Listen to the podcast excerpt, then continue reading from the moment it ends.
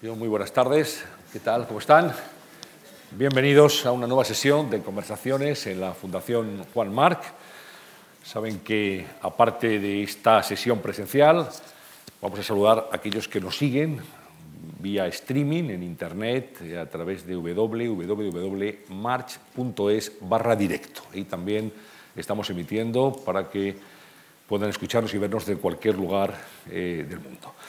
Bueno, quiero presentarles a nuestro invitado de hoy, un hombre que ha tenido una relación muy directa con el cine, con el buen cine español, uno de los grandes directores de este país, pero que además ha tenido siempre una proclividad clara a la escritura. Él eh, es guionista, ha escrito muchos guiones de, de cine en su vida, es novelista, novelista además premiado en su faceta más reciente y conocida por, por el público, y es eh, autor de, de, algunos de los títulos pues, más señeros de los últimos años del cine español. Hoy tengo el gusto de presentarles a Manuel Gutiérrez Aragón. Bienvenido. Pues buenas tardes.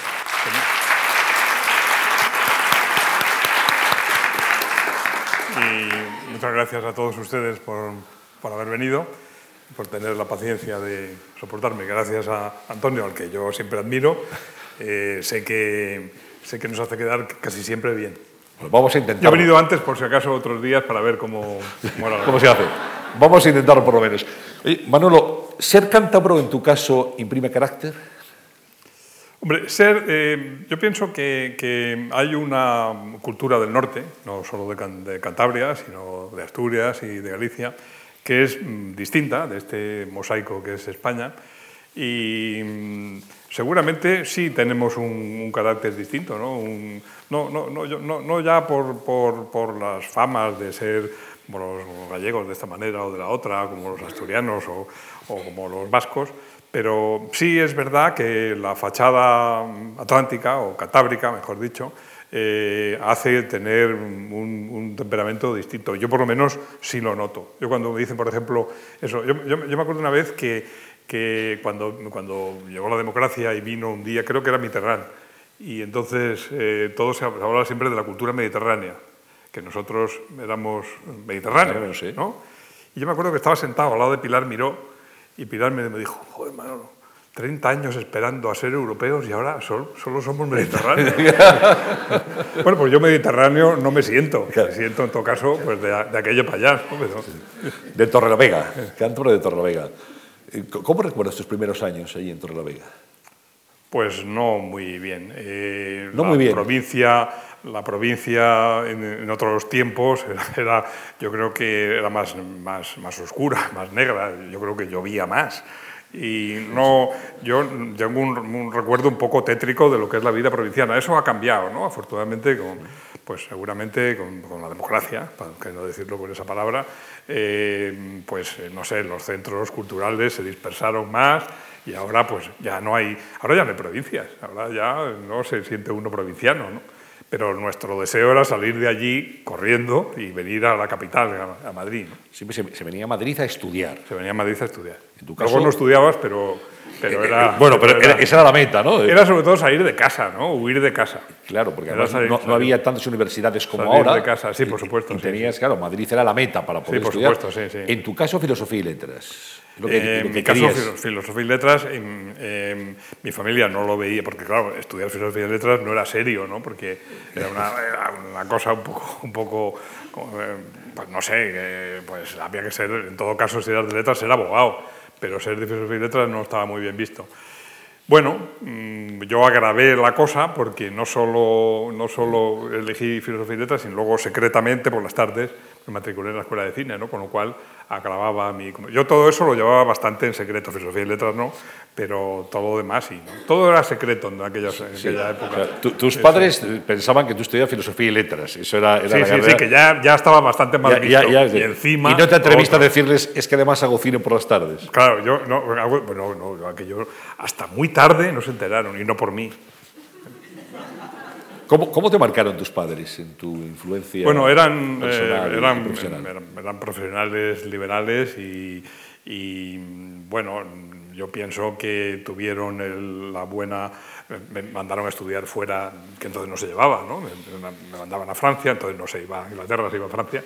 eh, a estudiar francés, o sea que, eh, y, me dejaron, y me dejaron venir, en vez de ir a Oviedo, que no hubiera sido no salir de aquella cosa eh, y lluviosa del norte, ¿no? me dejaron venir a estudiar a Madrid, que era donde se tenía que estudiar.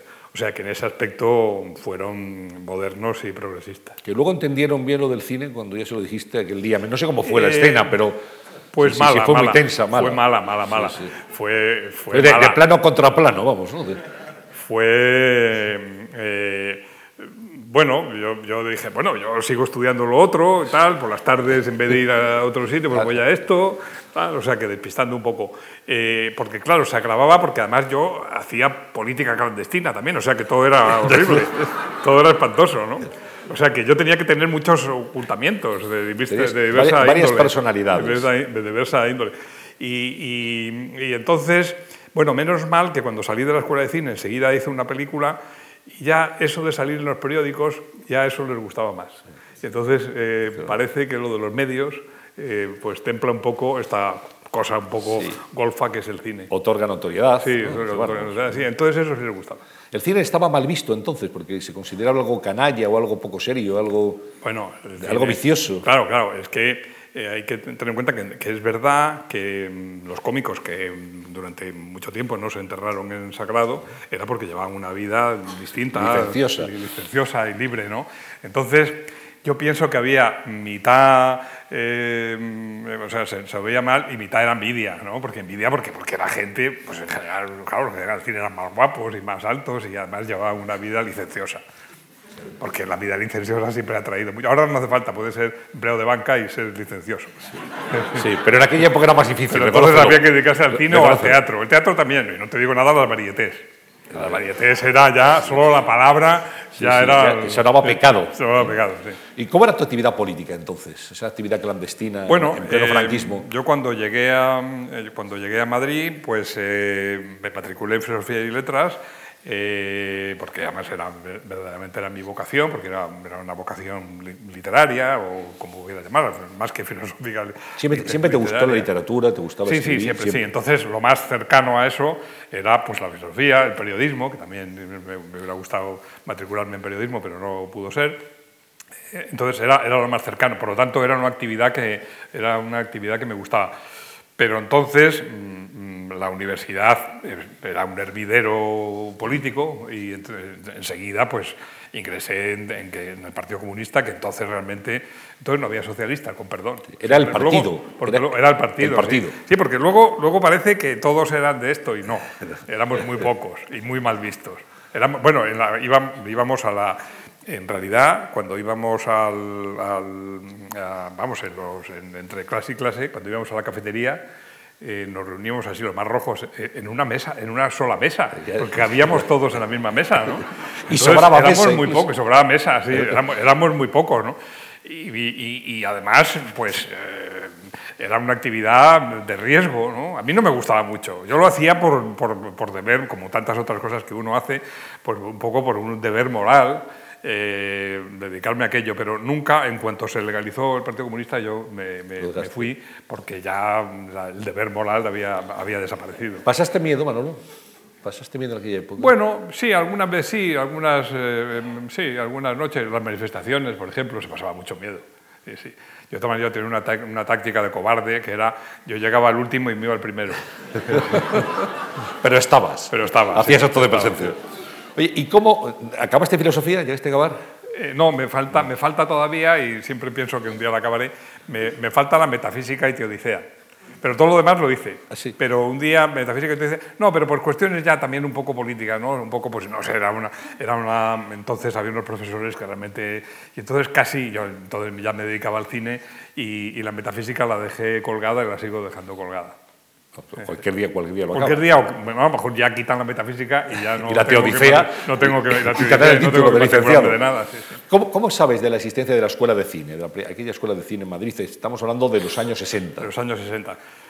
Bueno, la, em, la escuela de cine de Madrid, que se llamaba. Mm, que primero. La, la escuela de cine primero estuvo en, en ingenieros, era una, una actividad, digamos, más técnica Estuvo en Ingenieros Industriales, donde hoy está el bueno, sigue estando ingenieros industriales allí. ¿En la universitaria? no, no, no, no, en, la castellana. ¿En la castellana? En la castellana. Entonces ahí es donde estudiaron Bardén, que era de los primeros, Berlanga, esos se matricularon ahí.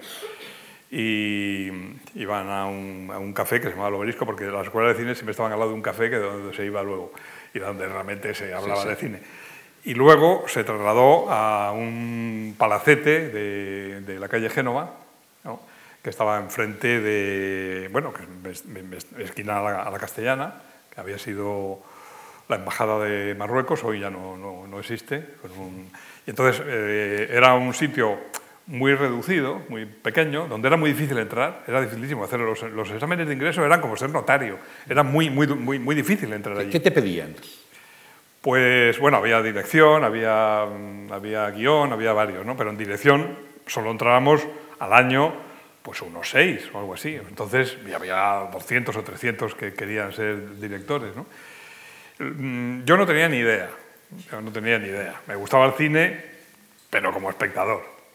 Yo recuerdo que en los exámenes del, principio, eh, pues mm, me, preguntaron de directores que no... Cuco, entonces yo no sabía ni quién era Cuco. ¿no?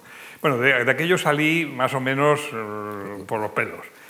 Pero el último examen, el último examen era eh, escribir un guion y ahí sí ya se me daba la escritura e ingresé. Pero durante, durante los dos primeros años, a mí mis propios compañeros me consideraban un, casi un infiltrado en, la escuela de cine porque se, porque se notaba que yo no era del cine, sino que yo venía, yo más bien quería ser escritor. ¿no? Y entonces decían, no, no, no, sí, nunca hará cine, será, en todo caso será guionista, pero, pero director no, porque él es un escritor. En esto es un hombre que no. Y es curioso porque luego, cuando muchos años después dejé el cine, más o menos, y, hice novelas, ahora me dicen siempre, dicen, no, pero este no es escritor, este es director de cine. O sea, parece que siempre he estado en el sitio donde no se debe. Por llevar la contraria. ¿eh? Bueno, total, que la, pero la escuela de cine entonces era un, sitio muy, muy reducido, pero es verdad que, eh, en cierta manera, muy exquisito, porque se veían películas que no se veían en otros sitios. Y, bueno, era una, una, actividad. Hay que tener en cuenta que el cine, ahora también, pero entonces más, no solo era una actividad artística y creativa, sino que también era una actividad eh, social, ¿no? porque era de crítica, de crítica social y, por supuesto, una cosa dedicada a la belleza. ¿no? Entonces, era, bueno, para mí, sigue siendo para mí, el, cine sigue siendo para mí un, casi un, arte misterioso por lo que tiene, eh, no solo de actividad eh, creativa, sino también por esta proyección social que tiene el cine desde que se inventó, ¿no? El cine que se inventó, desde que se inventó, pues los, los, gobiernos y el Estado siempre eh, lo, lo, o, lo, persiguió o lo subvencionó, o, o sea que siempre, siempre hay una relación social muy fuerte que no tiene ni la pintura, ni la música, ni, ni nada, ¿no? que, es, que es el cine. Ya, entonces, entonces, que era la época de, Fraga, eh, nosotros estábamos muy, muy, bueno, muy observados siempre, la gente de la escuela de cine, porque aquello era pues, una isla progresista en un mar azul, ¿no? Eh, y bueno, allí, allí salieron muy buenos, de esa escuela salió Berlanga, salió Saura, eh, bueno, salió Patino, o sea... ¿Quién, te dio clase a ti? ¿Qué conoces tenías? A mí me dio clase Saura, que me sorprendió reiteradamente. Ah, eh, yo todavía se lo reprocho. Eh, él se lo toma en serio, ¿eh? Yo se lo reprocho en broma, sí. Y me dio clase Borao. Y bueno, eso sobre todo quizá fueron los...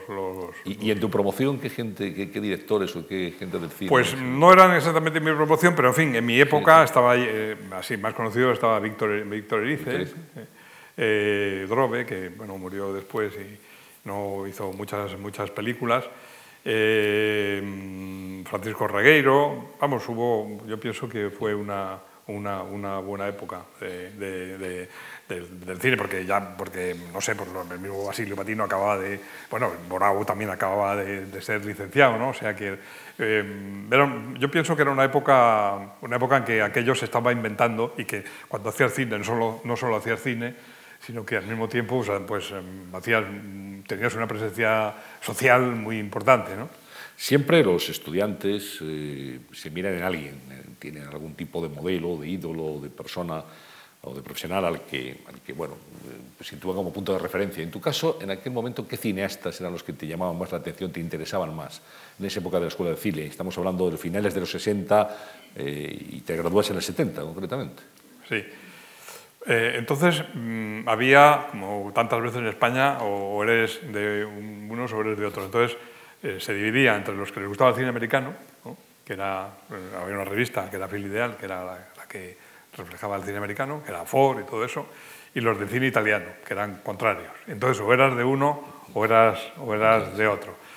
El cine italiano de entonces era importante porque era la época de los Visconti, de Fellini, eh, y era más cercano a nosotros, porque era bueno, por, proximidad social, geográfica y, cultural, y, el, cine, el cine americano bueno, pues era un cine más, más comercial, ¿no? Eh, pero también con más, no sé, bueno, con más, con más, con más, más eh, espectadores. Entonces estaba dividido en esos, esos, dos. A mí yo más bien era del cine italiano. me gustaba Visconti, eh, Antonioni, Fellini, eran, eran nuestros, bueno, los, los, el espejo en los que, los que miramos y los que, lo que queríamos ser de mayores, ¿no? queríamos ser como aquellos.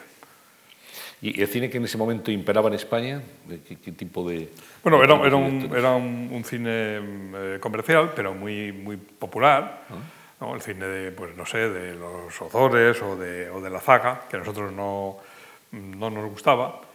Pero el cine tiene una cosa mm, curiosa, eh, no suele tener otras artes, y es que, como el vino gana con el tiempo, o sea que ahora, eh, si tú ves aquellas películas, pues aquellas películas tiene un, reflejan una, una, época, por encima de sus argumentos y de que fueran buenas o malas, que, que bueno, pues que tiene, tiene como testimonio histórico de, de, modas, de maneras de hablar, de, todo eso tiene una, tiene una fuerza tremenda, ¿no? O sea que yo pienso que, que, como lo que queda de una época, eh, lo que refleja el, el, testimonio del cine es muy verdadero. Entonces esas películas que no nos gustaban nada, ahora se valoran mucho más, no por los argumentos que eran un poco ñoños, eh, sino por, porque era, era, un cine potente comercialmente, la gente iba mucho al cine, ¿no? y, bueno, y sobre todo tenía una cosa que siempre ha tenido el cine español, que tenía buenos actores. Los actores, los guiones y los esos eran discutibles, pero los actores no solo eran populares, sino que los actores eran buenos. El cine español tiene, y entonces y, y ahora también, un nivel técnico muy aceptable. Luego ya lo que se, lo que se cuente, ya cada uno opina una cosa, ¿no?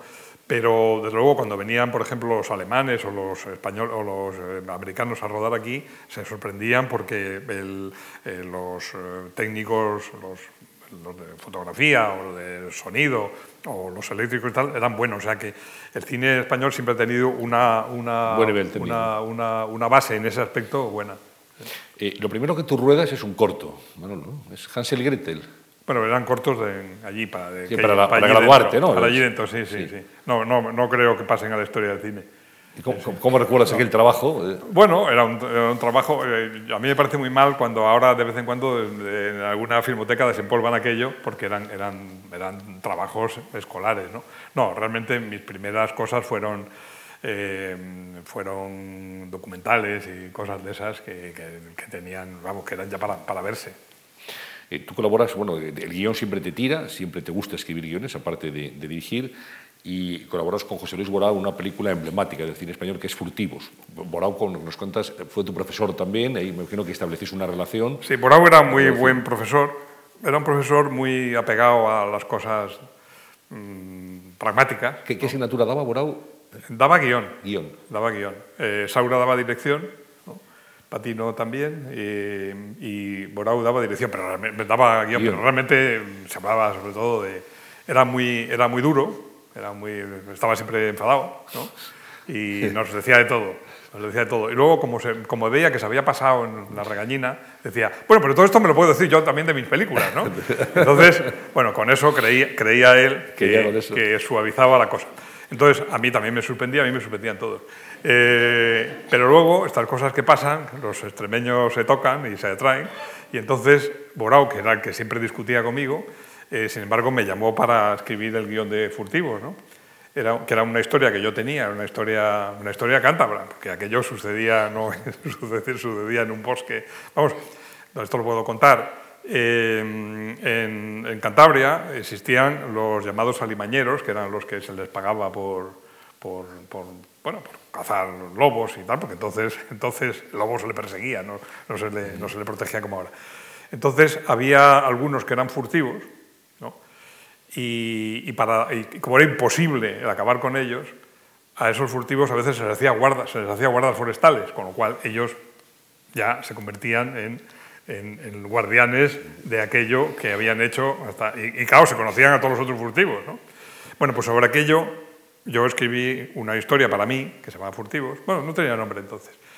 Y Borau, que, estaba, Borau, que acababa de hacer una película que había sido muy complicada de hacer y muy cara, que era una película, hay que matar a B, que era una película rodada en inglés y todo eso, pues de pronto le entró la prisa de hacer una película más pequeña y que se hiciera ya y tal. Y entonces yo le entregué el guion de Furtivos que estaba sin terminar. Estaba sin terminar, no se sabía ni cómo iba a acabar aquello. Y como, como algunas otras películas de la historia. Hasta el punto de que yo tuve que ir al rodaje eh, con Borau porque, porque por las, por las, cuando se termina el rodaje teníamos que escribir la continuación de, de, de la película por las prisas. ¿no? Y, seguramente eh, Borau, que era muy compulsivo en eso, me, llamó a mí justamente porque yo hacía un tipo, o me gustaba un tipo de cine que era lo contrario de lo que... Entonces, Borau y yo, que siempre fuimos muy amigos, nunca nos pusimos de acuerdo en el, mundo del cine, siempre estuvimos discutiendo hasta el, hasta, hasta el final, ¿no? Y pienso que lo que nos unía era las, las larguísimas discusiones, hasta para escribir libros enteros eh, que teníamos. ¿no? fue un éxito muy importante, Furtivo. Pues eh, el, cine es muy, en ese aspecto, mm, eh, eh, tiene que buscar siempre la, oportunidad. Quiere decir que la película que funciona no es porque muchas veces porque sea mejor que otras, sino porque está en el momento oportuno y con el público oportuno. Entonces, Furtivos cayó en un momento tremendo de, de nuestra vida, de nuestra historia, que era el final del régimen de Franco, la propia agonía de Franco, los fusilamientos de, septiembre, cayó en ese, en ese, en ese momento. ¿no? Y, bueno, pues mm, esa, seguramente ese momento tan, tan crucial y tan, tan violento también estaba en, en, la película y cuajó. De vez en cuando hay eh, eso, ¿no? Luego, por ejemplo, muchas veces, por ejemplo, con el cine de Almodóvar ha pasado, el cine de Almodóvar llegó en el momento oportuno de la sociedad española en que esperaba aquello. Nosotros cuando cuando, cuando la censura ya estaba acabando y vino, la democracia, nosotros, es curioso, pero siempre pensábamos, pues, digamos la gente como Saura o como yo, tal, que, que, el, público iba a volcarse en unas películas más dramáticas que iban a contar el pasado, digamos, franquista y tal. Y no, eh, la gente en España, es curioso, se quitó el luto. No, no buscó aquellas películas que pensábamos que iban a tener, sino que, que buscó pues pasárselo bien y además me, parece estupendo. Y entonces fue, digamos, la aparición de, la movida y de, y, de Almodóvar que cayó en el momento oportuno y justo eh, en que la gente lo que tenía era ganas de divertirse y, de, sobre todo de quitarse un luto de 40 años. Eso es una cosa, eso yo pienso que va más allá del cine, es casi una lección histórica. ¿no? Colaboraste también con Jaime Chavarri. Ah, sí, se me ha olvidado citar a Jaime Chavarri, sí que era de la misma... Vamos, fue compañero, compañero mío de curso, es verdad.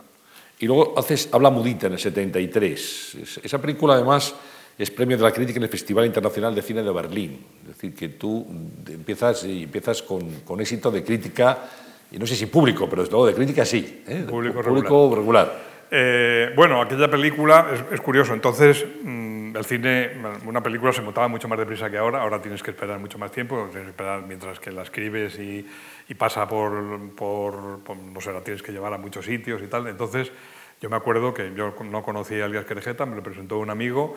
Eh, yo había escrito un guion para un, para un corto y me dijo, ¿tienes un, tienes, me había visto el corto, ¿tienes un, un, guion largo? Me, le dije que no, que tenía para un corto, eh, amplié lo que tenía y, seis meses más tarde se estaba haciendo la mudita, o sea que era, entonces era, era, era una cosa rápida, ¿no?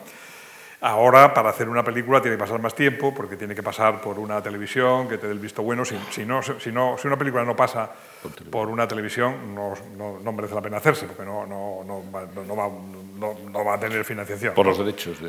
entonces, eh, pero entonces no ocurría eso.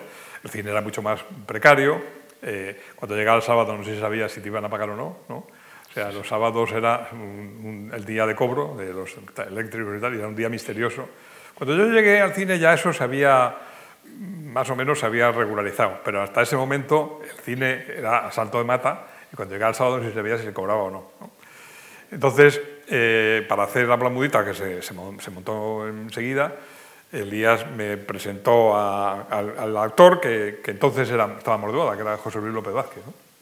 Era el, que sabía si, que se hacía una película, si, si, López Vázquez, pues entonces había distribución y todo eso. Me presentó López Vázquez, yo entonces era muy tierno y muy reciente, era todavía casi más escritor que director. ¿no? Y me acuerdo que en el mesón de Fuencarral, en un en, vamos, en, las afueras de Madrid, fuimos a cenar con López Vázquez, que me miró así de medio lado y me dijo, ¿y tú qué tal director eres? Yo, yo, dije, pues no tengo mucha idea, porque hasta ahora no he hecho nada. Y, y, gracias a que López Vázquez dijo que sí, se hizo, se hizo mm, la película. ¿no? Ir, a, ir, a, ir al Festival de Berlín, que entonces era, bueno, igual que ahora un festival importante, y tener un premio, para, eso fue decisivo. Eh, como tantas otras cosas, los premios mm, no, no, no significan que una película sea buena, pero ayudan mucho a su lanzamiento. Y te consolidó a ti también. Sí, sí, entonces. El premio te, dio una, gran notoriedad. Oye, eh, Manolo, eh, un director joven, mm, inexperto, López Vázquez, te un actor como López Vázquez ya te dice, ¿y tú qué tal director eres?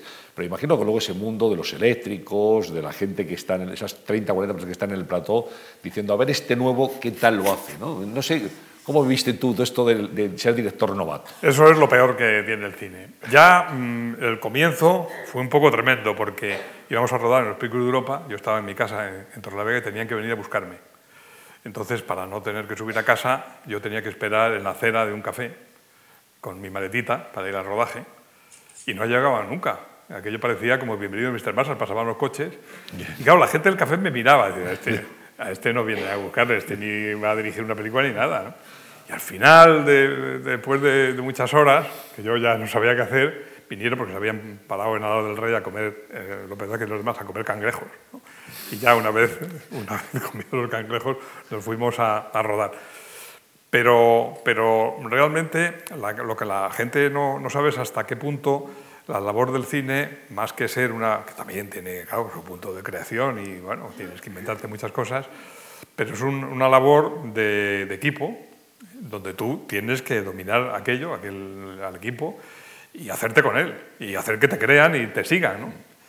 Bueno, eso es algo que está en el cine, pero la gente cuando ve la película no, no, no lo sabe, no se, no, se, nota, ni tiene por qué, por qué notarse. Entonces hay dos, o sea, cuando tú llegas allí por la mañana, a las 8 de la mañana, eh, hay 40, bueno, 40 personas, o sea, 80 pares de ojos que te miran, y te preguntan dónde va la, pregunta terrible que ¿y dónde va la cámara? Bueno, esa es la pregunta más terrible que se puede, le puede hacer una persona, sobre todo que empieza y neófita, ¿no? Porque además todos te miran y te juzgan dónde la vas a poner, si está bien puesta o está mal puesta, ¿no? Eso no pasa en la literatura, que escribes ahí tú solo, tú corriges o lo que sea, ¿no? Pero en, ese, aspecto del cine no solo tienes que hacerlo bien, sino tienes que hacerte con, con el equipo y que el equipo pues, por, así decirlo, te siga. Y no te digo nada con los actores. Hay, hay muchísimos directores que yo he visto que son muy tímidos con los actores, incluso no se dirigen a ellos, les mandan de dirección a que les diga las cosas. Bueno, todo eso, todo eso, al final te resulta una cosa casi más, más dura o más importante que lo que es inventarse la película así, la puesta en escena y todo eso, ¿no? sino el trato con, el trato con la gente. Eh, evidentemente, una vez que... Ahora, ahora ya Claro, las, cámaras ahora mm, no pesan tanto, se hace con, se hace con muchas cámaras, ¿no?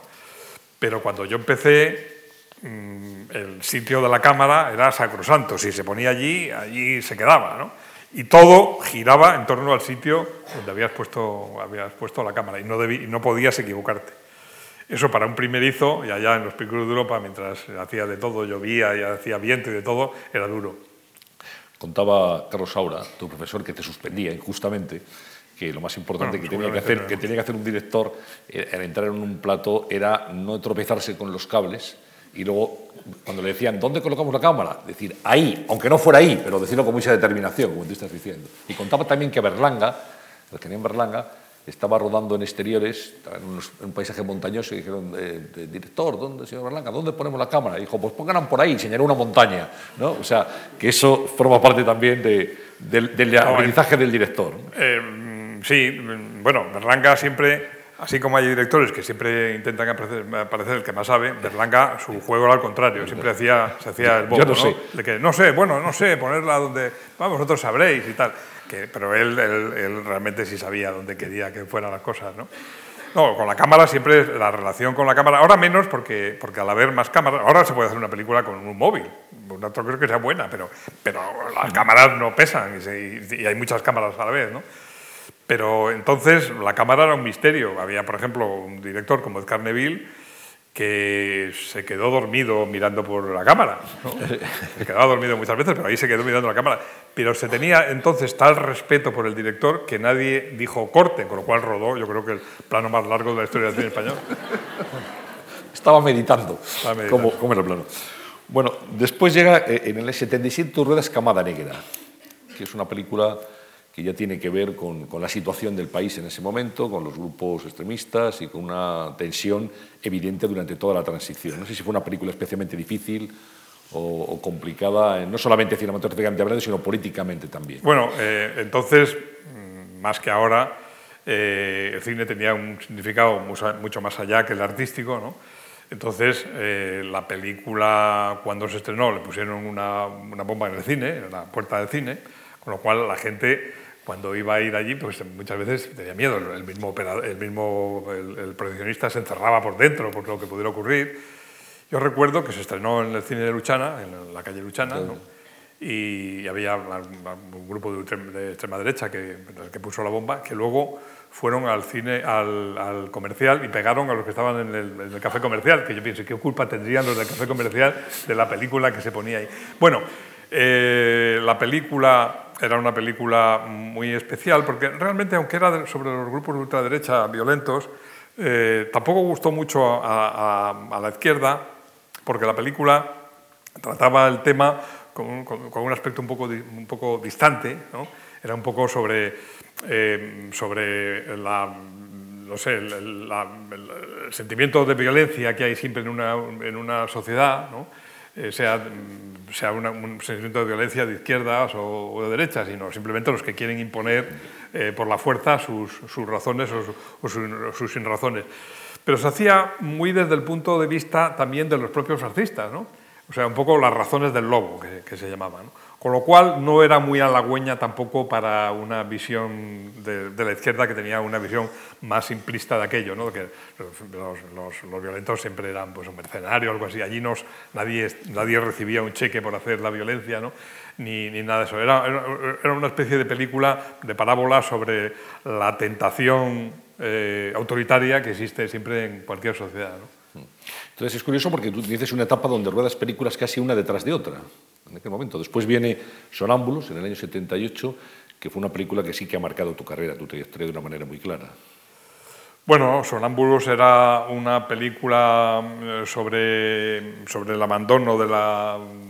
De, sobre todo mi, mi abandono. Yo cuando me fui del Partido Comunista siempre le dije a Bardén, que era nuestro jefe entonces, le dije que iba a escribir una carta de despedida, pero nunca la escribí. Y un día, cuando vio Sonámbulos, que trataba justamente del abandono del activismo político, dijo, no te preocupes en escribir la carta, que ya hemos visto la película. la damos por recibida. ¿Qué recuerdos tienes de, Sonámbulos? Bueno, Sonámbulos, como siempre, era una película apoyada en los actores, en este caso era Ana Belén, que está entonces en su mejor Espléndida momento. La película. Era una película más rara y distinta, eh, una película obviamente minoritaria y valorada sobre todo por, muy, poca gente, con muy buenas críticas, eso sí, ¿no? pero no fue una película de éxito. El corazón del bosque, otra película de tu filmografía. Decía, entonces era muy fácil, me imagino, en ese momento acababas y empezabas películas de una manera continua. Bueno, era, era, mm, no, era fácil, no era fácil hacer cine porque nunca lo ha sido. pero en tu caso que tenías ya un nombre y un reconocimiento, sí, Pero entonces lo que, sí, lo que sí era que hacía, una vez inventada la película, se, se hacía o no se hacía, pero muy rápidamente, ¿no? En seis meses en seis meses te ponías, te ponías a hacerlo, no tenías que, pasar todos los filtros eh, que hay ahora, ¿no? Eh, filtros económicos, digamos. Eh, bueno, El corazón del bosque fue quizá mi primera película, una película más, más personal, porque era del norte, yo rodaba en mi sitio, en un, en un bosque. En tu paisaje. Era sobre los maquis. Entonces es curioso porque entonces todavía eh, se nos veía mal cuando rodábamos aquello porque todavía las, las, fuerzas del orden, digamos, la Guardia Civil y tal, que, era, era que, bueno, que venía con nosotros a la película y tal, mm, entonces eh, decía de sí mismo, ¿no? Claro, esto es sobre las fuerzas represivas, ¿no? hablando de ellos, hablando de ellos. decimos, no, hombre, no, esto es una cosa así de la... Pero sí, era, era verdad, porque entonces los que persiguieron a los maquis era sobre todo la, la Guardia Civil, ¿no? la Guardia Civil, la democracia cambió, pero evidentemente la gente, los, agentes pues eran, los mismos, ¿no? Con lo cual el, rodaje no era tampoco muy, muy agradable en ese aspecto. ¿no? Eh, lo que sí me gustó fue rodar en un, en un bosque. ¿no? Eh, la historia era, era más bien sobre el final de, de, de, la, de la, lucha armada de los, de los maquis. Los maquis habían tenido, todo el mundo es una cosa eh, sabida, que hasta que cuando terminó la, Segunda Guerra Mundial, pues eh, se, suponía que, en España pues, las potencias vencedoras iban eh, a acabar con Franco y entonces había unos focos armados en las montañas, sobre todo del norte, pero no solo, no solo en el norte. Pero luego ya se vio que eso no era así, que los aliados no iban a intervenir en España contra el régimen de Franco, y entonces los maquis, que hasta entonces habían tenido un sentido histórico y político, pues se convirtieron más bien en, resistentes y, obviamente en bandoleros. ¿no? Entonces explicar eso, explicar esa, explicar esa evolución, pues que era una evolución muy, muy dramática, pero que también es una lección de historia. ¿no? Cuando la gente, cuando la, violencia pierde, pierde su sentido y su, y su bueno pues la lucha, lo que es la lucha por la libertad y se convierte en otra cosa, pues entonces es violencia pura y dura. ¿no? Películas donde el guion tiene mucha importancia, el guion que tú siempre escribías a la limón con otra persona. Y quería preguntarte por ese proceso, ¿no? ¿Cómo, ¿Cómo se pueden unir dos visiones, dos formas seguramente de escribir, de entender el cine, de entender el propio guion eh, y, coordinar todo eso para que salga un producto terminado y, coherente? Bueno, el cine, yo pienso que el cine da muchas lecciones, ¿no? de lo que es el trabajo en equipo, de cómo se hace un trabajo en equipo, no solo para el cine, sino luego por cualquier otra cosa. En una escuela de cine se aprende no solo a hacer cine, sino a trabajar con los demás, cosa que sirve para todo. Eh, entonces, en el guion especialmente, así como en la literatura, tú escribes solo y tú te las apañas, y además lo que se valora es justamente el, escritor autónomo y autista. Eh, sin embargo, en el cine tienes que aprender en todo empezando por el guion, a trabajar con los demás. Eh, yo nunca he escrito un guion solo, siempre lo he escrito con otro.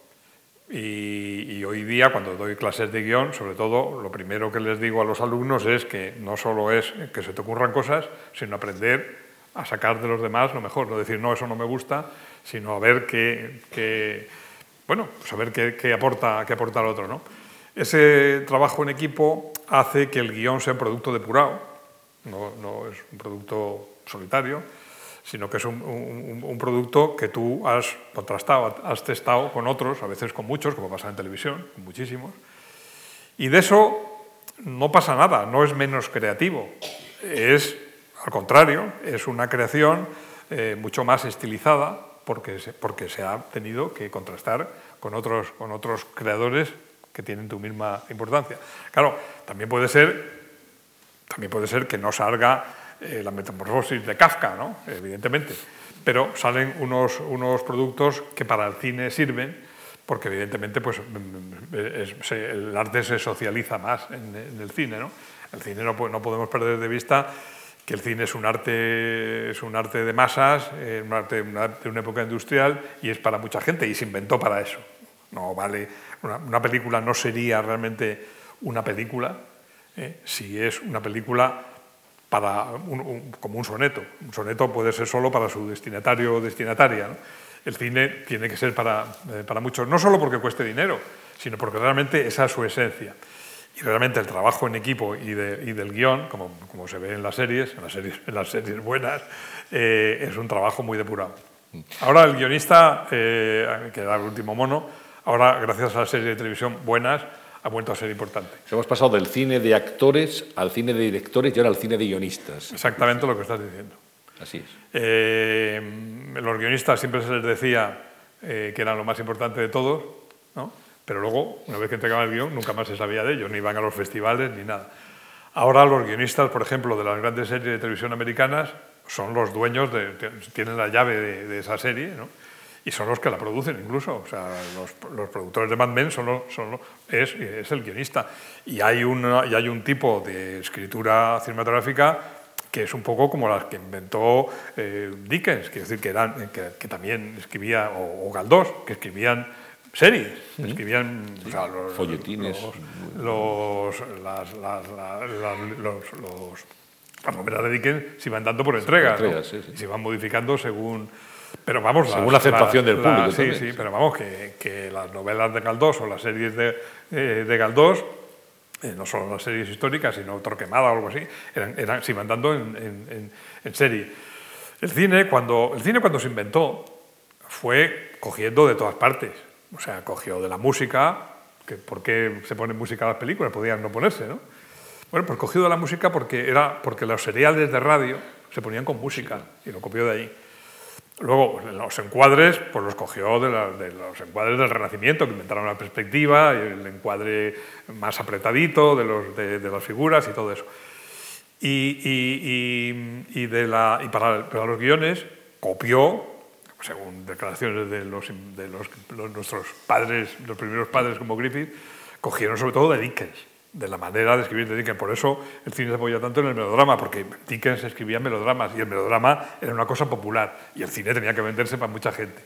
Entonces, de todas las cosas que el cine fue, fue copiando, eh, lo más importante, que seguramente es la historia, porque, ¿por qué no? Luego los actores y luego, y luego, y luego el director, pero el método de contar del cine está copiado de los, de los melodramas dickensianos.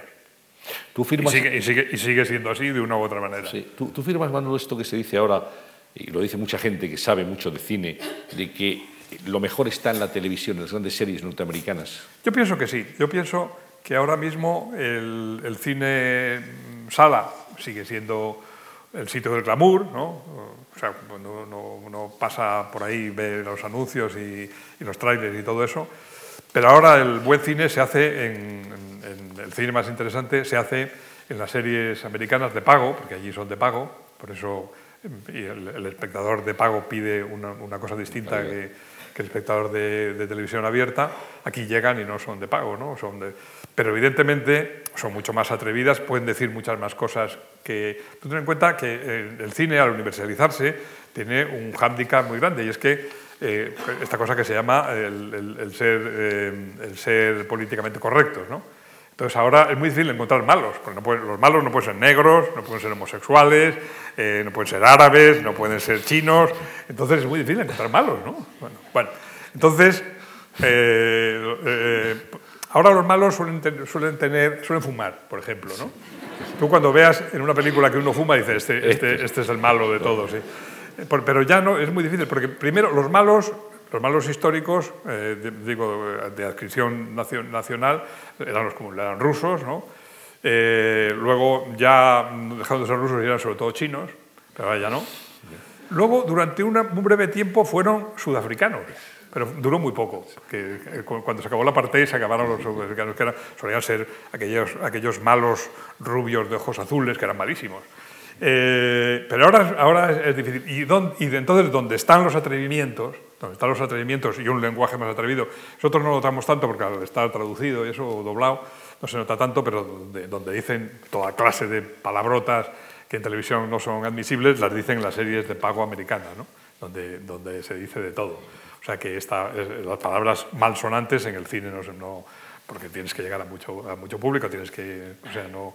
Entonces, eh, todas las restricciones que tiene una gran película internacional, normalmente rodada en inglés y con actores muy conocidos, que son los que mandan, por otra parte, porque igual que, que yo necesitaba a López Vázquez para hacer mi primera película, tú cuando, para hacer una película americana, tú tienes que, que ir al distribuidor, una película americana, hablo, ¿eh?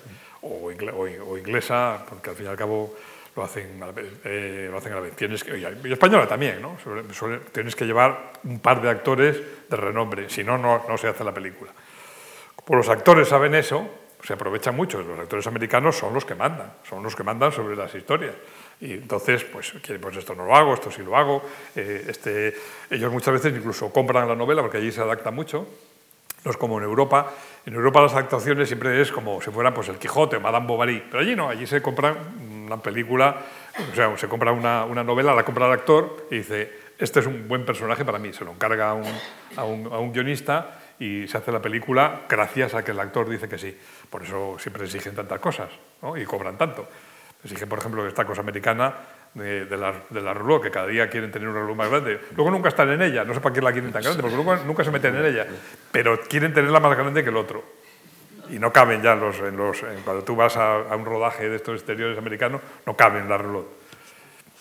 Bueno, entonces, como el que, el que manda es el de la cara, el de la cara, eh, pues las películas tienen que tener también un, bueno, tienen que, tienen que estar hechas a medida de, de sector. Se escriben guiones para los actores. Sí, para los actores. ellos mismos lo encargan y lo pagan. Ah. Y lo pagan.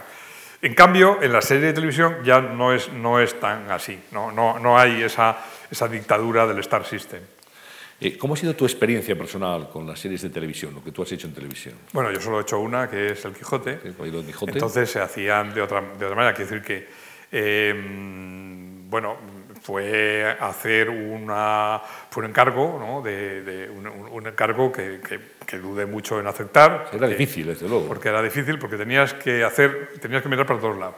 Por una parte, para los académicos, ¿no? que te iban a mirar con lupa sobre qué hacías con... Porque claro, el Quijote aquí eh, no solo es un personaje de ficción, ¿no? sino que es un personaje que parece como si hubiera existido, o sea, es intocable. ¿no? Tiene, que ser, tiene, que, tiene que ser, por ejemplo, eh, pues, delgado, o, Sancho Panza. Sancho Panza tiene que ser bajito y gordo. Cuando el Quijote, eh, cuando Cervantes puso allí, que era un mozo zanquilargo, pero a ver, que tú, como se te ocurra poner un, un Sancho Panza delgado, delgado, vamos, te dicen que eso no es.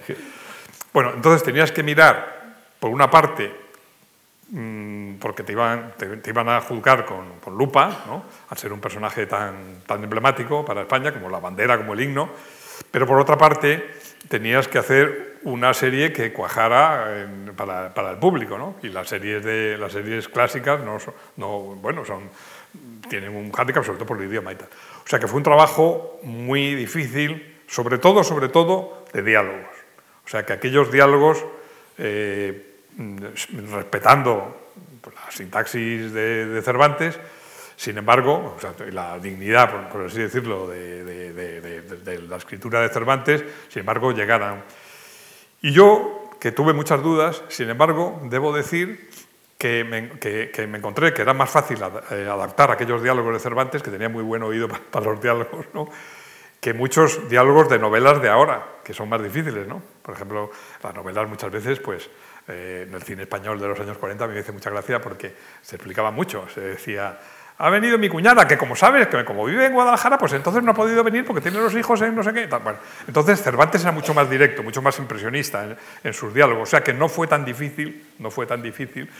Lo que sí era difícil, y sigue siendo difícil en la actuación de, de, de este tipo de cosas clásicas, es que, claro, eh, el, Quijote para entonces pasa por ser, y para ahora pasa por ser un, personaje, digamos, de, casi cómico, ¿no? Por lo menos fue un bestseller de risa en su tiempo. Claro, fue un bestseller de risa porque Don Quijote, para los de entonces, hablaba en antiguo, decía fermoso, fermosura y eso, que entonces ya no se llevaba, ya no, ya no se decía así, entonces les hacía gracia. Y además iba vestido con unas, con unas armas que ya no se llevaban entonces, ¿no? con una lanza y tal. Pero para ahora, para el oído de ahora y para la vista de ahora, ese efecto que buscaba Cervantes no, es, no, es fácil, no era fácil de dar, porque Don Quijote siempre habla en antiguo, como todos los demás, para un oído de ahora, y además una lanza y eso pues es como una pica, o sea que no, no, no tenía. Pero vamos, yo lo que busqué fue eh, mantener el contraste, que Don Quijote hablara muy antiguo y los demás hablaran en, un lenguaje más, más, más llano. Bueno, la cosa funcionó, se pudo contentar a los unos y otros y, desde luego yo puedo, estoy contento porque es el Quijote, las dos versiones del Quijote se ven por allá afuera, sobre todo en Latinoamérica, y se entiende, ¿eh? y se entiende, y se entiende. Sin embargo, se respeta pues digamos, el que sea una obra eh, emblemática. Pero eso no pasa siempre. Televisión Española ya dejó de hacer eso, eh, entre otras cosas porque las series ahora, como muy bien saben todos ustedes, tienen que tener mm, continuaciones y, ramas y, y, todo eso. Y claro, con una obra clásica no puedes hacer nada más que cuatro, unos cuantos episodios. Contaste con dos excelentes actores. Son excelentes, sí. Fernando Rey y Alfredo Landa. Eh, creo que el casting fue difícil y se presentó gente muy importante ese casting. El casting fue, fue difícil porque, porque en realidad eh, mm, todo el mundo tiene su propia proyección del Quijote. ¿no? Por ejemplo, el que lo fuera a hacer Fernando Rey no, no en un principio no, gustó, incluso los actores, algunos actores que yo conocía, dijeron estás equivocado, eh, Fernando Rey sirve para hacer eh, personajes de Hidalgo español, como en Tristana, eso, pero no sirve para hacer una, cosa más, más de comedia, que sí, lo hizo. Eh, o sea que mm, yo pienso que todos tenemos interiorizados un Quijote, casi siempre, de, casi todos los personajes de novela, así muy conocidos, ¿no? Todos tenemos interiorizado cómo es. Se me preguntaba mucho entonces que quién hacía de Dulcinea, preguntaba la gente. Yo decía, es que Dulcinea no sale en el Quijote, no existe. Es una cosa de o sea, no, no, no hay, hay una, una, hay una aldeana, pero no es Dulcinea. Y, o sea, que la gente tiene, tú cuando haces una serie histórica, tienes que pensar no solo la verdad que está allí escrito, sino, sino, que el tiempo también pinta y en la imagen que tiene la gente. Y en el caso del caso del Quijote, la gente tiene una fuerte impronta personal y ha proyectado su, su propio Quijote en, la mente. ¿no? ¿Llegaste a probar a Paco Raval en ese casting? Sí, llegamos a probar a, Paco Raval y a muchos otros. Y creo que, que, tuvo una idea, no sé si peculiar, eh, fue Camilo José Cela. Camilo José Cela nos dijo, primero dijo que, dijo una cosa curiosa, dijo, bueno, si no hay, porque no encontráis un, no encontráis un, actor, que lo haga Lola Gauss, me dijo. Entonces, bueno, me pareció curioso. Bueno, y luego dije, hombre, Lola Gauss, me dijo, pues Fidel Castro. Y don Fidel Castro a mí me pareció una excelente idea. Me parecía que, que, sí, que, aquel hombre ahí, con, sacando la barbilla, podía, podía hacer eso. Pero por si acaso no se lo dijimos a Fidel Castro, por si acaso aceptaba.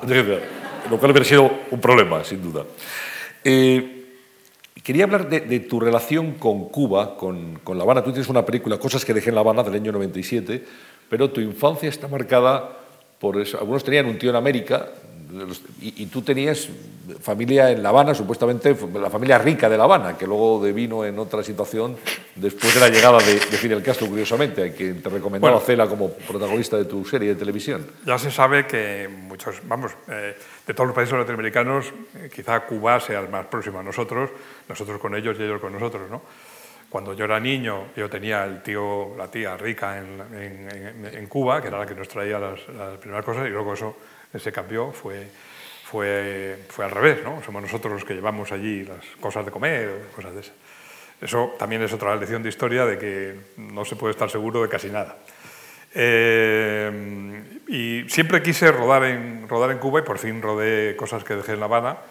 Eh, Cuba, eh, la gente cubana es muy creativa, como se ve que en una isla tan pequeña hay que ver, por ejemplo, la cantidad de música que produce, ¿no? Y tiene unos actores excelentes, pero excelentes.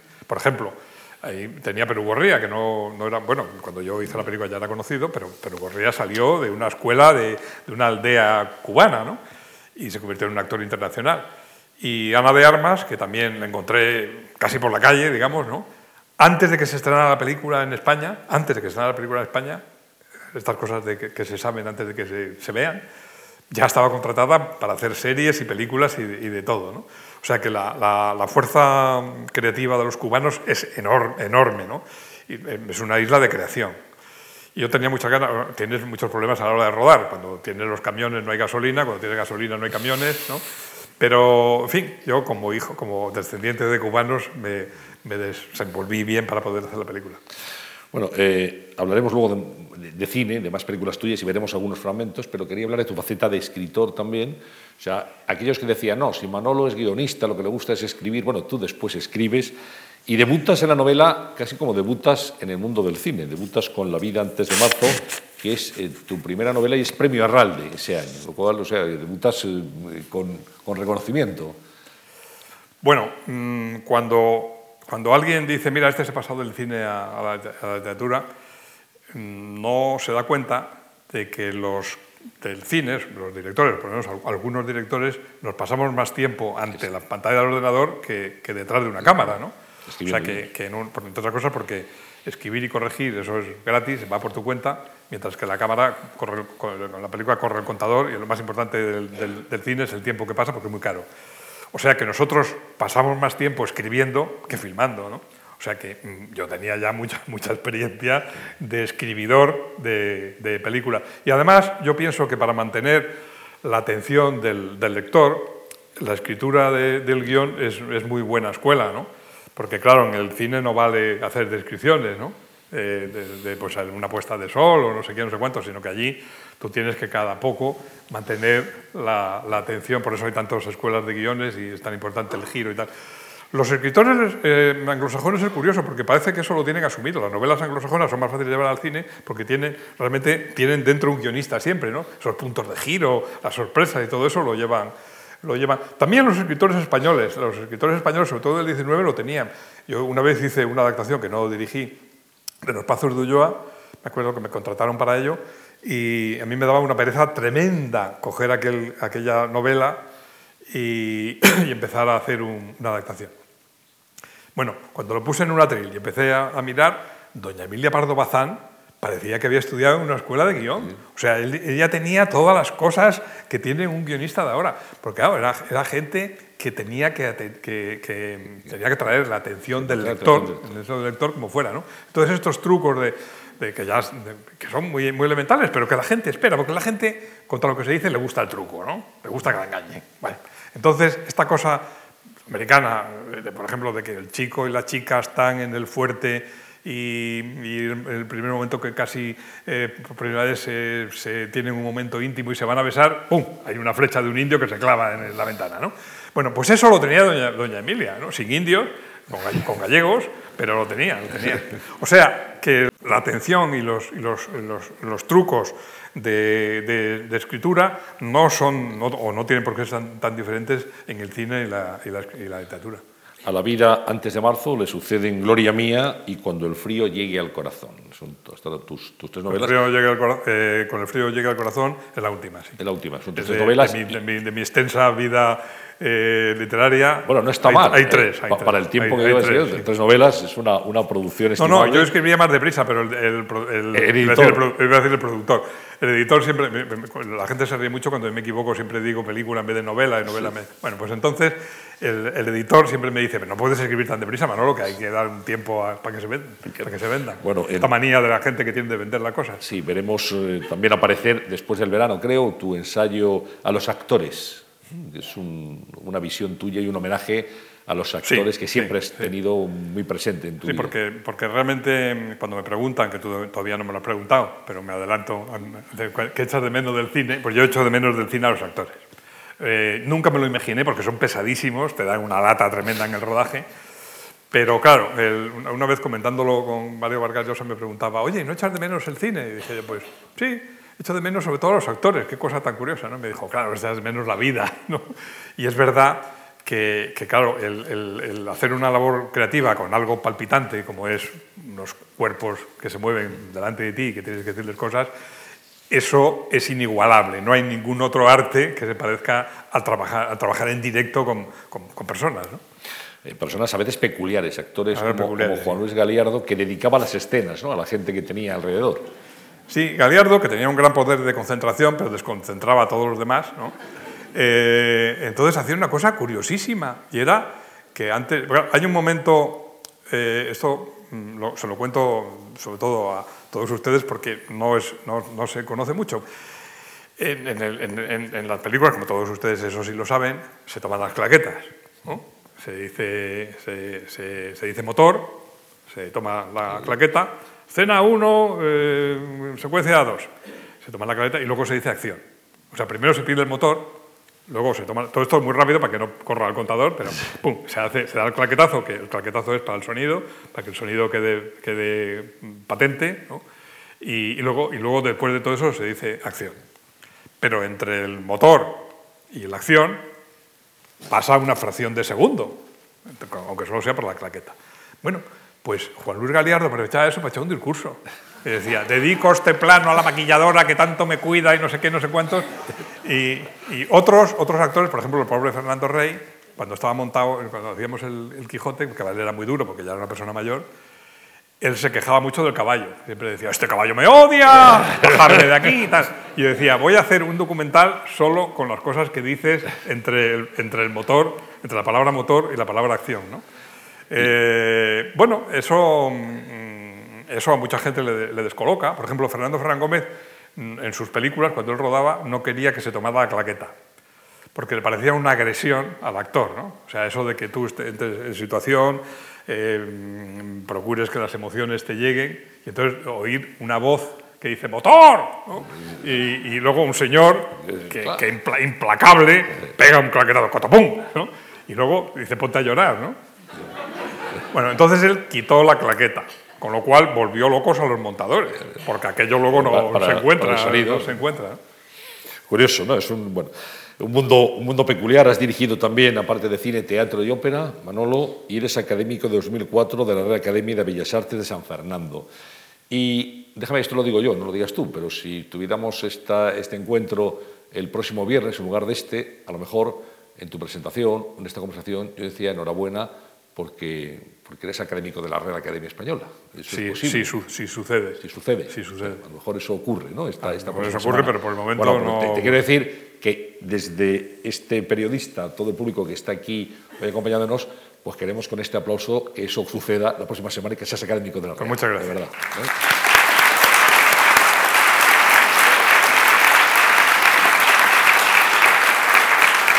Ojalá, ojalá. Bueno, vamos a a ver eh, algunos fragmentos de películas y vamos a escuchar preguntas de personas que te conocen, que te estiman y que bueno, son tan buenos eh, escritores como es el caso de Luis Mateo Díez, que hay que estar esta tarde con nosotros. Ah, muy bien. ¿Cómo se emparenta la ficción cinematográfica con la literaria desde la creación? ¿Hay mucha diferencia creativa entre hacer una película y escribir una novela? Te he oído muchas veces decir que lo que más echas en falta desde que dejaste de rodar películas eran a los actores.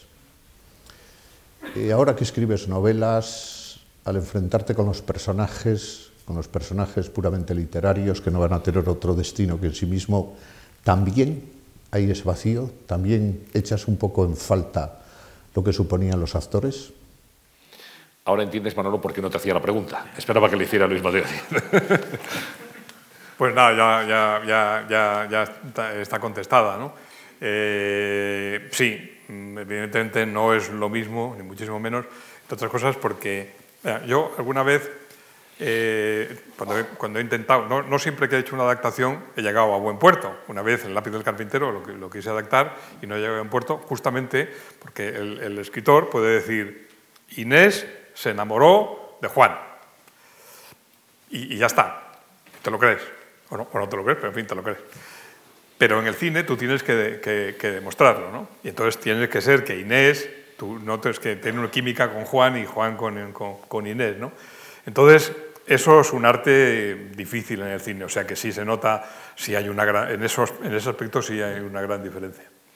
Bueno, ahora eh, otra persona que sabe mucho de cine y que ha escrito mucho sobre cine es Román Guber, quien va a intervenir. Eh, Manolo, cuéntanos cómo fue tu relación con Juan Antonio Bardem, tus encuentros y desencuentros. ¿Te afectó la perplejidad con que fue recibida la película Sonámbulos, que parecía muy hermética, que la gente no la entendía? Eh, en fin, te, provocó desazón, creíste que te habías equivocado. Cuéntanos un poco tu reacción ante la recepción de Sonámbulos, que es una obra maestra, por, otra parte. Bueno, Sonámbulos, eh, yo pienso que ahí el director, o sea, yo, eh, se pasó de rosca en cuanto que, eh, como he dicho antes, es esencial al cine el que, el que, el que tenga, es un, es un arte para los, para los demás, no solo es para ti. La escritura puede ser para ti, para unos pocos. Pero el cine tiene vocación mayoritaria. Entonces, Sonámbulos es una película que le gustó mucho a Román Gubert y a Román Gubert y a un primo de Román Gubert. Pero, pero, pero, realmente yo nunca volvería a hacer una película como Sonámbulos porque es, cierto que era muy, muy, hermética. Lo de Bardem eh, viene un poco seguramente por eso que conté antes, ¿no? Y es que mm, yo entonces acababa de dejar el, PC, porque ya era el año, 70, ya el año 77 y se había, se había legalizado. Y, entonces, bueno, mi relación con, con Bardem, que era nuestro jefe, ¿no? pues mm, bueno, luego, luego, luego muchos que dejaron el Partido Comunista y no se fueron a otros sitios, incluso hay algunos que fueron al PP, pero, pero, pero, pero entonces todavía era muy temprano, ¿no? era, muy era muy temprano y mi relación con Bardem, que era de, que era de amistad, se resintió un poco. Eh, en el cine español, como decía antes, que se era de, eh, en España siempre se ha sido de Joselito o de Belmonte, ¿no? era o de Bardem o de Berlanga. Y es también un ejemplo curioso como al principio, cuando yo estaba en la escuela de cine, el director estrella era Bardem, ¿eh? porque era el hombre comprometido con la realidad, con una actitud política que era conocida, aunque, era, que era, aunque el, estaba prohibido, eh, estaba prohibido, digamos, casi, casi todo, pero se sabía que Bardem era comunista. Eh, y las películas de Bardem se veían pues, con, desde, ese, punto de vista y además eh, nos, gustaban, nos gustaban mucho. Y luego hay que ver cómo fue evolucionando la sociedad, no tanto, mucho más deprisa que los directores, porque igual que te digo esto de, José, de Joselito Belmonte era Bardén o Berlanga, era Bardén o Berlanga, no Bardén y Berlanga. No, podía ser los dos. No podía ser Bardén y Berlanga, era Bardén o, era de Bardén o era de Berlanga. Y cómo la sociedad española se fue decantando por Berlanga y Bardén pues, dejó de ser, eh, digamos, el, director emblemático y fue más pues, la escopeta nacional y, las, películas de, eh, de Berlanga, ¿no? Eh, yo, para mí, yo tenía amistad con los dos, con Bardem y con Berlanga. Ellos tenían una relación curiosa. Ellos dos. Curiosa, curiosa. Eh, digo curiosa porque estamos en público. Y entonces era curiosa, pero, pero Bardem era muy duro con Berlanga, ¿no? y, Berlanga, en cambio, que era más astuto, no era tan duro con, con, con Bardem. Pero el éxito luego se decantó cuando, cuando, vinieron las libertades, uno pensaba que iba a ser el cine de Bardem el que se iba a ver, y no, fue el de Berlanga. Bueno, hemos hablado antes de, Habla Mudita, eh, de esa película, que ahora queremos recordar un fragmento. Ah. Ah. Muy bien, muy bien, muy bien, muy bien. Bueno, casi bien. A ver. Ah. No.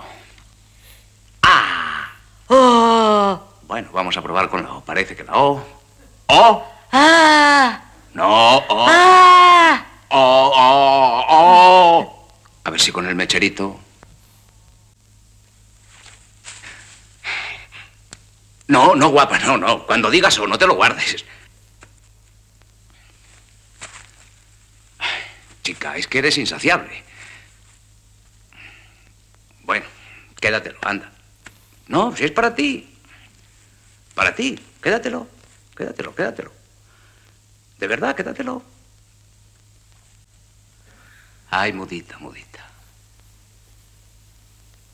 Pobre mudita.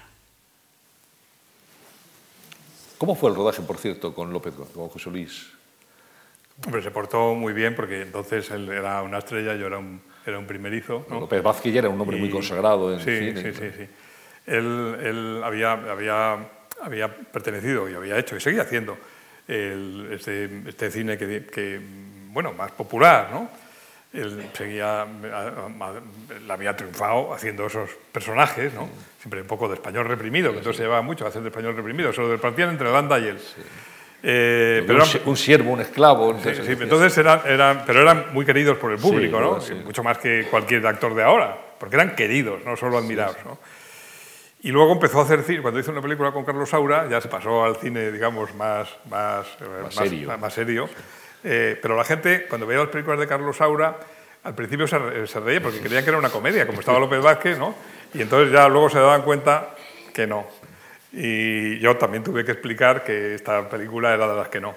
Eh, pero él se portó muy bien porque el rodaje fue muy duro, fue, fue durísimo, ¿no? porque mm, rodamos en los picos de Europa en unas condiciones un poco, un poco terribles y él aguantó, él aguantó mucho. Yo desde entonces ya no voy a sitios a rodar, ya la primera película fue, claro, el bautismo, de, en este caso más que de fuego, de hielo, porque hacía muchísimo, hacía muchísimo frío, y lo verdad es que siempre me dijo al final del rodaje, me decía el hombre, bueno, espero que en las próximas películas tú te, te preocupes más de, que los actores estemos abrigados y tengamos un sitio mejor para, estar. y todo eso, ¿no? Porque fue, fue muy exigente, pero él, se, él se, portó, se portó muy bien, porque además la película se prolongó más allá del rodaje, se prolongó más allá de lo pensado y bueno, pues eh, todo, él tenía sus compromisos porque era un hombre muy solicitado, ¿no? Y no, no, no protestó. Y eso que era muy protestón. Sí, sí, aquella experiencia se dio bien. Bueno, eh, en el año 80, justo 10 años después de que tú eh, te graduaras en la Escuela de Cine, haces Maravillas. Es una película que vamos a repasar ahora y después la comentamos. Si quieres que te dé tu regalo, tienes que venir a cogerlo caminando por el borde.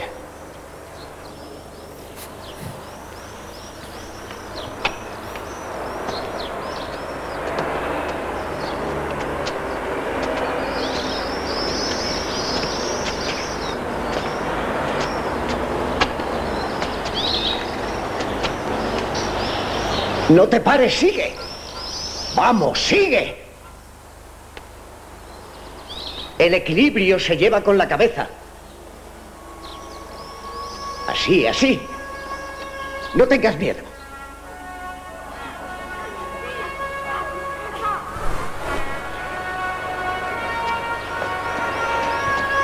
Lo más importante en esta vida es no tener miedo.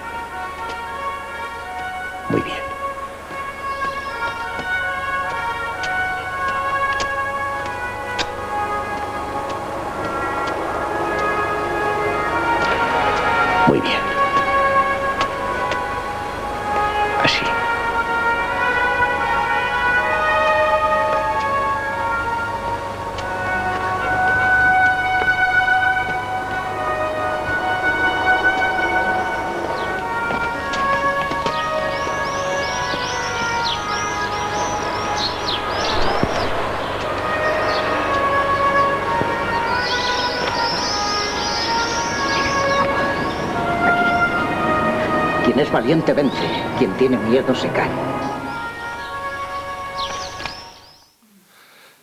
Qué vértigo hemos pasado. Todo es mentira, en el cine todo es mentira. decir, ¿dónde estaba el truco aquí? Eh, obviamente no, no, había nada debajo, o sea, no, no había ningún abismo a los pies de la niña. Eh, pero está muy conseguido, sobre todo el plano donde se enfoca eh, la distancia del suelo y es una película que, que, sí también marcó mucho tu trayectoria cinematográfica y, que ha sido uno de tus títulos. Eh, sí, seguramente. yo, yo, pienso que, vamos, uno es mal juez de sus propias películas, pero quizá es mi película más, no digo más recordada, porque ha, habido otras que, que, son quizá mm, con más éxito de público, pero quizá esta mm, me marcara más eh, o, dijera más de mí como director, o me definiera más como director que otras, ¿no? que, que, han sido de, más, de, más, de, mayor audiencia. Para ti, ¿cuáles son las películas con las que te quedas, de, las que has hecho, las que te, te, interesan especialmente, las que recuerdas con especial agrado? Bueno, uno debe desconfiar mucho de lo que dice el director en estos casos, porque suele decir aquellas películas que no han tenido éxito, decir que son sus preferidas. Son las tuyas. Eh, sí, pero Maravillas es una. Eh, Maravillas es una. Otra seguramente es Demonios en el Jardín. Mm. Eh, la mitad del cielo, también, sí. La mitad del cielo se pone mucho en televisión, no porque tenga mucho éxito, sino porque no tienen que pagar por ella, es, porque es suya.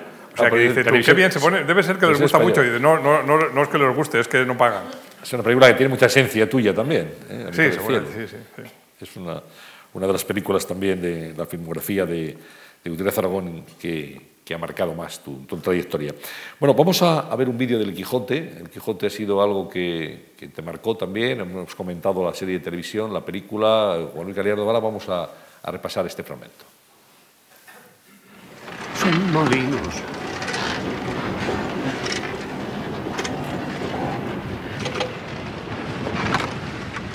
Son gigantes. Socorredme, señora mía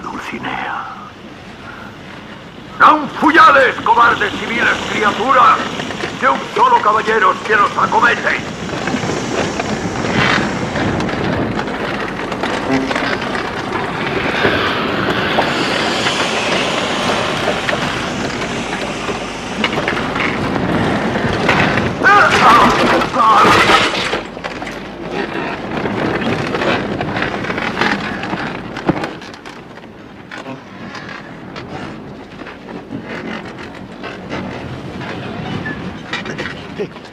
Señor, señor, ya le dije que mirase bien lo que hacía, pero...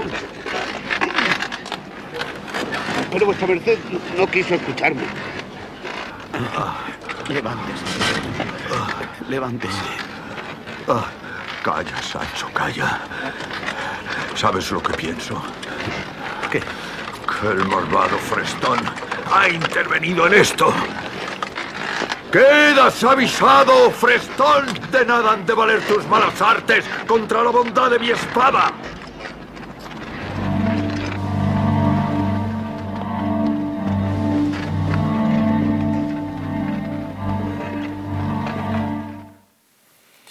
El Quijote en estado puro, al final, los molinos de viento. Los molinos de viento siempre son el, el, el, el evento.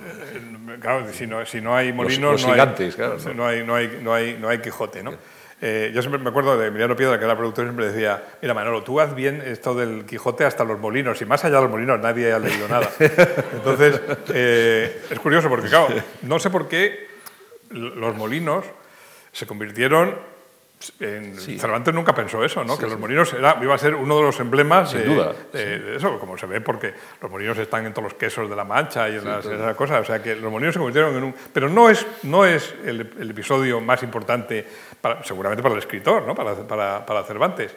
Con lo cual, además, era bastante difícil hacerlo porque los molinos, las, las aspas de los molinos no están pensados para que peguen a nadie. Y el pobre Cervantes nunca pensó que iban a hacer una, una película con los molinos, ¿no? Entonces era, hubo que alargar los, que las aspas para que, para que de verdad eh, pegaran, ¿no? Aparte que esta idea que tiene la gente de que Don Quijote casi, casi existe, ¿no? que eso es, vamos, es el éxito de un, de un escritor, ¿no?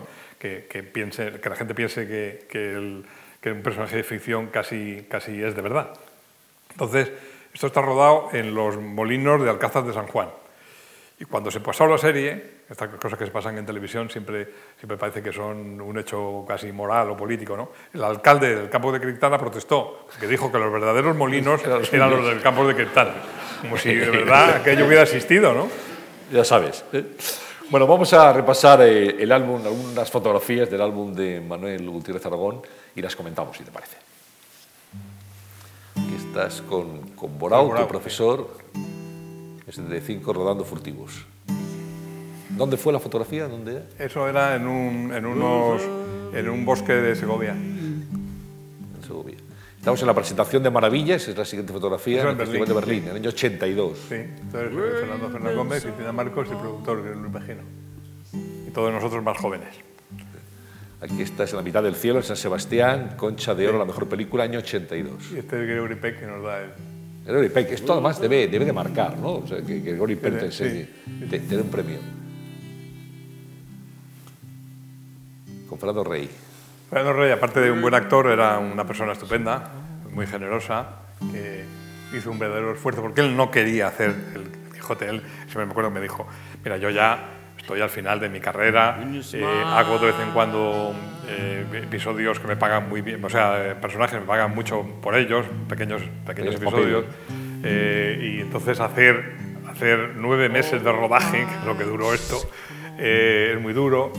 ¿Qué, ¿Qué, edad tenía Fernando Reyes cuando rueda contigo? Pues debía tener casi 80 años, 70 y pico, pero, pero sobre todo es que, caballo. Es, que, es que lo del caballo, lo del caballo es, es muy duro, porque además eh, estar a caballo, eh, sostener un, escudo y una lanza. Además los actores, porque tenía unos que eran de plástico, ¿no? pero él quería ponerlos de hierro, porque el actor necesita el apoyo de, sentirse que está haciendo un personaje de verdad. ¿no? Entonces, mm, rodando bajo el sol, con, con armadura, casco, eh, lanza, escudo, eh, sostener al caballo y decir unos párrafos enormes no es fácil. ¿eh? Sin, duda, sin, duda, Aquí te están dando un premio, sin duda, muy importante para ti, Torre Laviense Ilustre 2000. Ah, sí, sí, verdad. En, en tu pueblo, bueno, al final se reconoce el mérito. ¿eh? Uno puede ser profeta en su tierra, Manolo. Después de muchos esfuerzos. Pero ahí está, esa es la, prueba evidente. Y el Premio Nacional de Cinematografía 2005 te lo entrega la entonces ministra de Cultura Carmen Calvo. Esto es, fíjate, está, Málaga. Esto es, eh, todos estamos invitados en Málaga. Y aquí, el premio, premio Arralde. Está en mi segunda vida. Tu segunda vida, tu segunda etapa creativa como novelista. Digo, de la Academia de las Artes y las Ciencias Cinematográficas en el año 2012. Tu carrera está jalonada de premios, como vemos. Porque es larga. bueno, y, el que aguanta, fructífera. El que resiste gana. El que aguanta. Como decía Cela. Hablamos antes de, Todos estamos invitados. Es una película de la que pudimos hablar, me acuerdo, en una entrevista hace unos años. Una película que también tenía que ver con, con la realidad política del País Vasco, con, con, ETA y que bueno, tuvo una muy buena acogida por parte de mucha gente y algunas críticas también, lógicamente. Era un tema, un tema polémico, pero creo que una película necesaria en ese momento. Y justo bueno, porque siempre se nos echaba en cara a los, a los cineastas que no hacíamos películas sobre las víctimas. ¿no? Entonces esta fue, fue sobre, sobre víctimas. ¿no? Claro, los personajes de malos, ¿no? los, los, que ya se han hecho más películas, siempre tienen más atractivo, porque los, los malos tienen más recovecos y eh, entonces, esta película, la voluntad que tenía era hacerlo desde el punto de vista eh, de las víctimas. Yo la hice con, realmente, lo que dicen los personajes, todo está tomado de los periódicos.